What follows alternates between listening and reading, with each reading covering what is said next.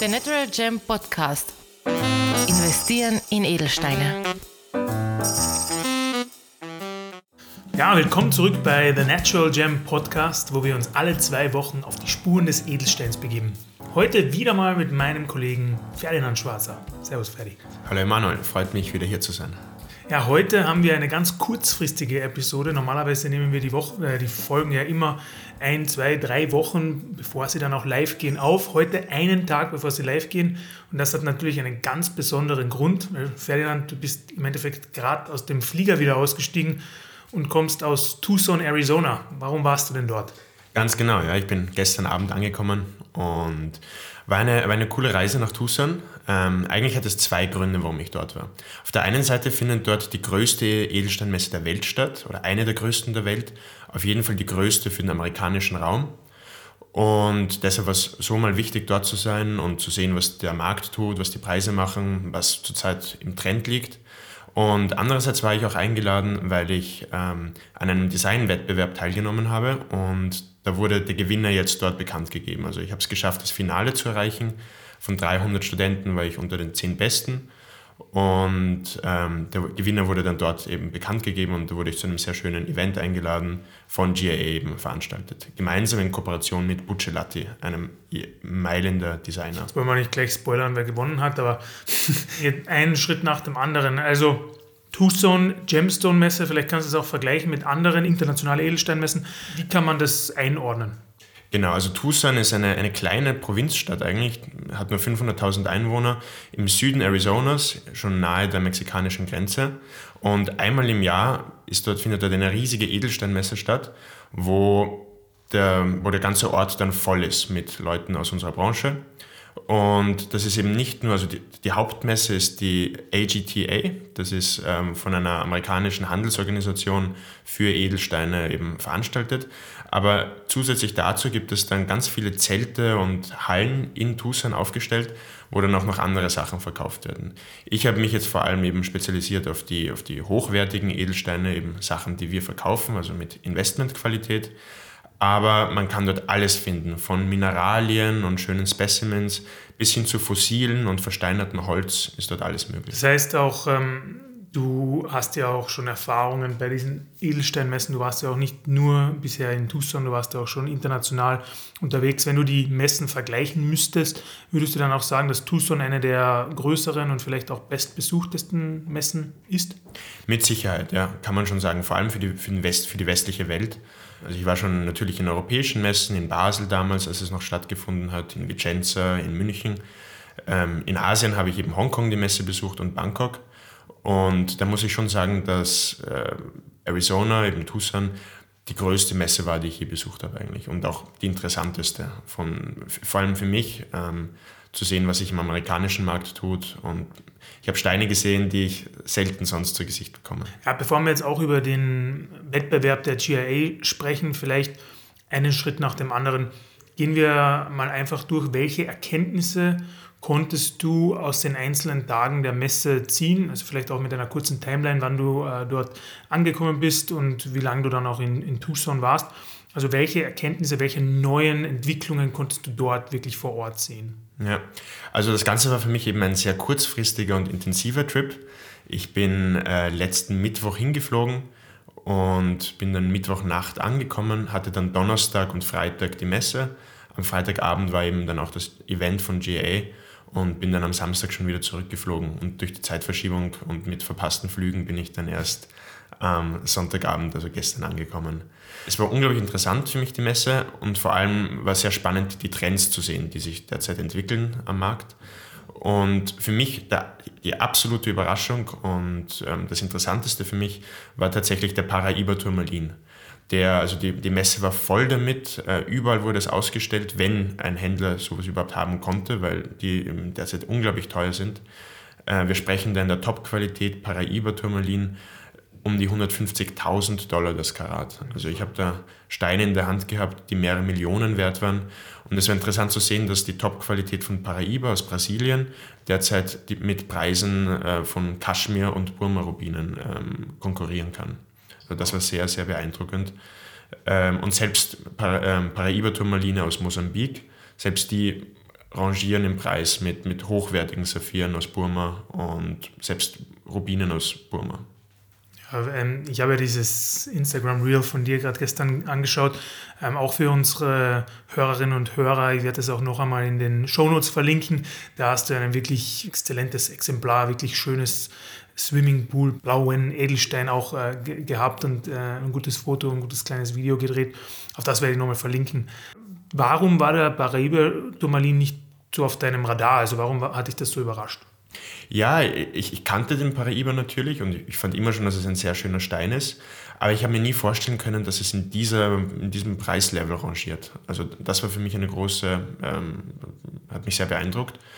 Und ähm, scheinbar ist wirklich auf der einen Seite eine sehr hohe Nachfrage da, speziell im amerikanischen Raum, speziell in den USA.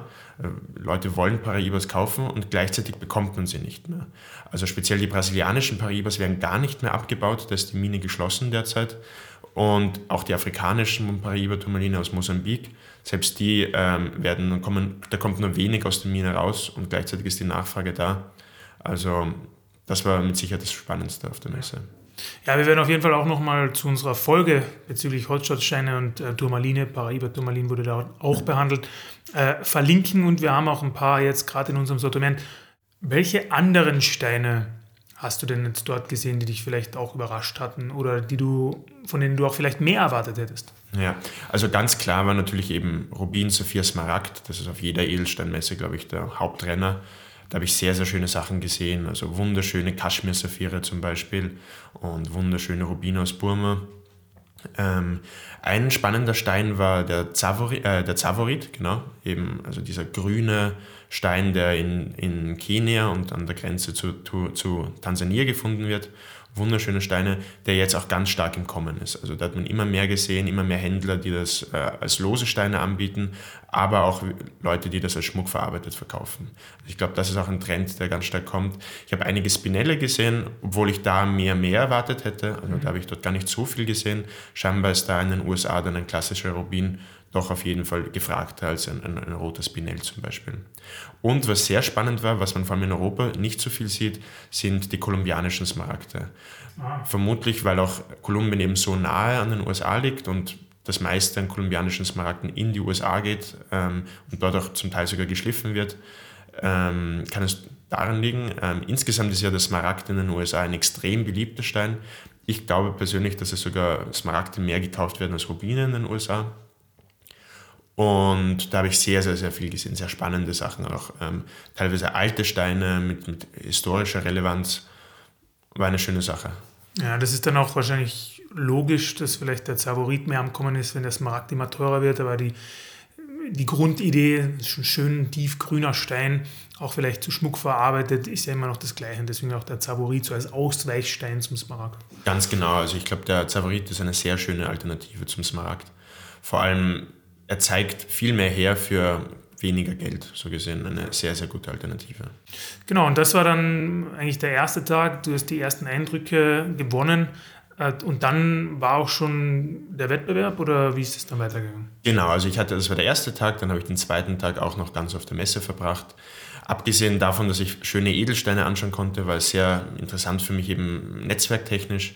Ich habe sehr viele interessante Leute kennengelernt. Einerseits also Edelsteinhändler aus New York und dann auch mit Leuten aus Deutschland, aus Ida Oberstein habe ich äh, sehr gute Kontakte geknüpft und auch alte Freunde getroffen.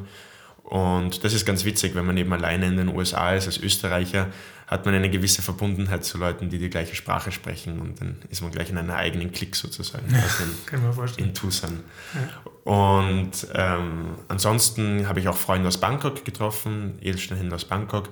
Die hatten auch wunderschöne Sachen. Also einen Stein hatte ich dort, dann einen, ähm, einen riesigen Saphir in Topfarbe und Topqualität aus Sri Lanka Royal Blue Farbe und praktisch keine Einschlüsse. Und dieser Stein hat dann doch 3,5 Millionen Dollar gekostet im Großhandel. So gesehen waren es schöne, schöne Sachen, die ich gesehen habe. Ansonsten habe ich ja, den Tag eben auf der Messe verbracht, Leute kennengelernt, ähm, mich auch gut connected mit einigen Indern und Sri Lankesen.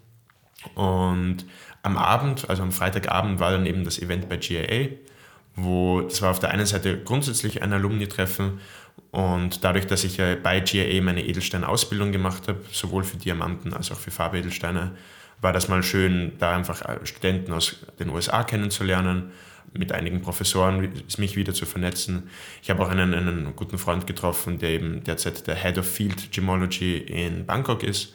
Der hat mir dann ein bisschen von seinen Reisen erzählt und ähm, der macht eben das so, wie, wie man sich das vorstellt. Also er fährt zu den Minen hin, sammelt dort Proben und analysiert die dann im Labor hat mir ganz spannende Geschichten erzählt von seinen Reisen. Also der ist eigentlich so ein richtiger Geologe. Ganz genau, ja. Also so ein, ein Geologe, der fährt hin, sammelt Proben der Steine und macht dann Vergleichsstudien daraus. Mhm. Und also abgesehen davon, das war schon mal nett. Und dann war eben der Wettbewerb am Abend. Und ähm, generell war der ganze Rahmen von diesem, von diesem Event sehr elegant, sehr schön. Und welches Design hat dann final gewonnen? Ja, leider, leider nicht mein Design, obwohl ich, ich soweit ich mitbekommen habe, was mir die Leute gesagt haben, war ich in der engeren Auswahl. Ich muss dazu sagen, ich habe ja nie angestrebt, wirklich jetzt Schmuckdesigner zu werden. So gesehen war es so schon eine Überras Überraschung für mich, dass ich überhaupt ähm, unter den zehn Besten war. Hat mich schon gefreut. Und äh, letztendlich hat dann ein Mädchen aus äh, Carlsbad, Kalifornien gewonnen. Und ich muss sagen, ihr Design war tatsächlich großartig. Also das ist ein Armband mit, ähm, wo das ausgesehen hat, das sind so Ringe also im Armband und die Ringe waren in Form von Schwanenköpfen, ah, die ineinander verhakt waren. Und das war dann mit Edelsteinen besetzt, also mit Saphiren und Rubinen. Und gleichzeitig war die ganze Sache auch noch emailliert, also diese, dieses gebrannte Glas sozusagen. Und das war wirklich sehr, sehr schön. Ja, vielleicht schaffen wir es davon, ein paar Entwürfe zu bekommen. Dann können wir das auch verlinken für unsere Hörerinnen und Hörer. Hundertprozentig. Wir können mein Design zeigen und, und den Gewinner. Ja, genau. Was war, dein, was war dein Design? Vielleicht kannst du dazu was sagen. Genau, ich habe ein Design gemacht, das hat ausgesehen wie ein Seidenschal, der also als, als ähm, wie sagt man, Necklace, also ähm, Halskette. Mhm. Und es hat ausgesehen wie ein, wie ein Seidenschal, der verknotet war. Und das Ganze war dann besetzt mit Aquamarinen, Saphiren und Diamanten. Was war deine Philosophie dahinter? Also wie bist du auf das gekommen? Ja, ich habe dann den Namen gewählt Panterei, also alles fließt, äh, alles ist in Bewegung. Und auf der einen Seite hat es eben wirklich an den Schal erinnert, aber auf der anderen Seite hat es auch eine sehr fließende Bewegung, das Design gehabt und hat mich irgendwie an Wasser erinnert und eben an fließendes Wasser. Und so habe ich dann eben auch mich für diese Steine entschieden, also für Blau, also helleres Blau mit dem Aquamarin, dünkleres Blau mit dem Saphir und das Ganze hatte so S-Kurven drinnen. Ähm, ich, ich persönlich bin ganz zufrieden mit dem Design, aber ohne Zweifel hat die Gewinnerin es auf jeden Fall verdient. Ja. Wird dieses Design auch umgesetzt äh, von der Gewinnerin oder vielleicht auch deines? Das kann sein. Ähm, also die Gewinnerin wird jetzt nach Buccellati eingeladen, also zu Buccellati in Mailand eingeladen wird er den ganzen Tag verbringen und ich glaube persönlich, ähm, dass es auf jeden Fall umsetzbar wäre und ich glaube auch, dass es in, die, in das Design von Buccellati hineinpassen würde, also in die Designphilosophie, die sie verfolgen. Und ich wünsche damit auf jeden Fall viel Glück. Wahrscheinlich ist das dann persönliche Verhandlungsbasis, was sie sich mit denen ausmacht. Aber ja, ist auf jeden Fall machbar. Ja, wie ist es dann weitergegangen? Also du bist ja dann auch noch äh, weitergereist ein bisschen, warst in London etc. Vielleicht erzählst du uns noch, wie ist die Reise ausgeklungen und welche finalen Eindrücke konntest du noch mit nach Hause nehmen? Genau, also ich bin dann eben am Samstag in der Früh weggeflogen und das war dann halt mit drei verschiedenen Anschlussflügen relativ, relativ umständlich und dadurch bin ich dann erst gestern Abend angekommen.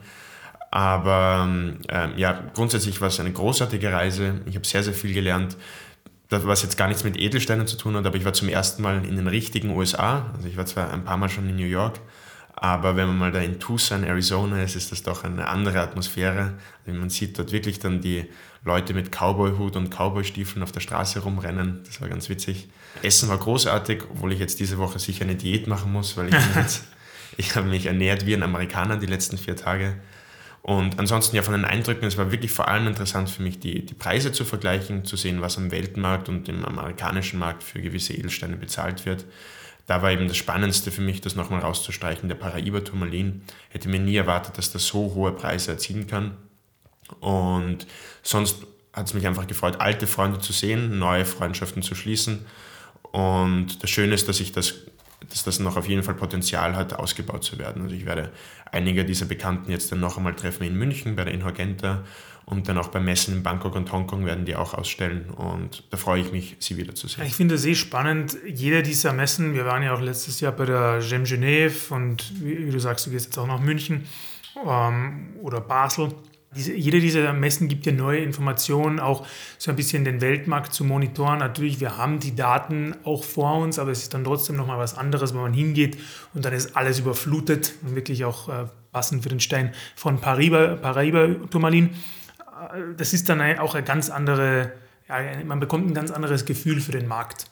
Und dass du jetzt wieder zurückkommst und dadurch auch unsere ja, Anlegerstrategie damit informierst, ist ja wieder eigentlich ein super, ein super Beitrag. Ne? Ganz genau, das war eben das Ziel, das wir mit dieser Reise auch verfolgt haben, damit wir unseren Anlegern einfach bessere Informationen geben können und auch ihnen bessere Trends aufzeigen können.